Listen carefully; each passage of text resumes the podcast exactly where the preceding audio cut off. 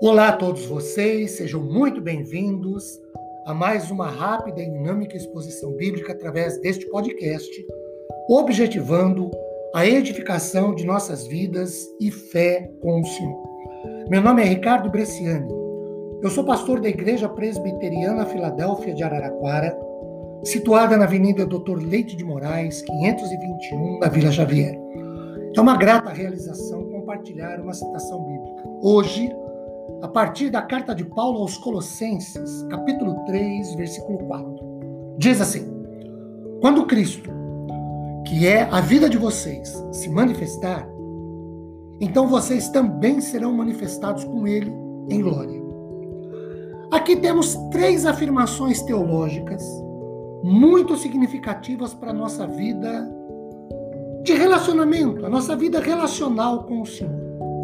A primeira afirmação é de que Cristo é a nossa vida, ou em Cristo não se limita a dar vida, antes Ele é a nossa vida.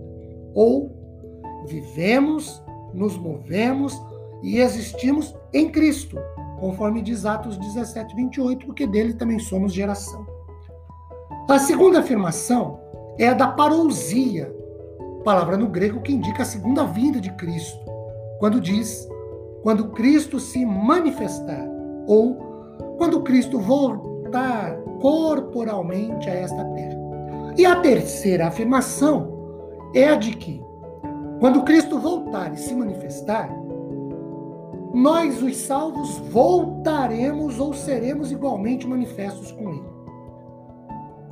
Alberlin, em seu comentário sobre isto, diz que os que esperam uma igreja perfeita antes de Cristo se manifestar em sua segunda vinda erram. A verdadeira igreja é agora militante. A igreja será visivelmente perfeita e reinante quando Cristo for visivelmente manifestado como a sua cabeça reinante, cabeça da igreja. Sobre esse futuro manifestar de Cristo e com ele, os salvos também, Warren comenta o seguinte: Neste momento, Cristo está sentado à destra do Pai. Mas um dia voltará, a fim de buscar o seu povo e de levá-lo para o seu lar. E, quando o fizer, entraremos na glória eterna com ele. Quando Jesus for revelado em sua glória, também seremos revelados em glória. O comentário bíblico Vida Nova afirma que esta vida será totalmente evidente só quando Cristo, que é a vida, aparecer em sua segunda vinda. Verdadeiramente, o dia da manifestação do Filho de Deus também será o dia da manifestação dos filhos e filhas de Deus. Este evento terá lugar na glória que envolvem a partilha, é semelhança de Cristo e receber um corpo ressuscitado e glorificado. John MacArthur diz que o Senhor conhece o que são seus, a partir de 2 Timóteo 2,19, e ele irá revelá-los ao mundo. Citando Lightfoot, MacArthur diz: o véu que agora encobre sua vida é elevado dos, é mais elevado dos outros e até mesmo em parte vem de vocês. Seria então retirada.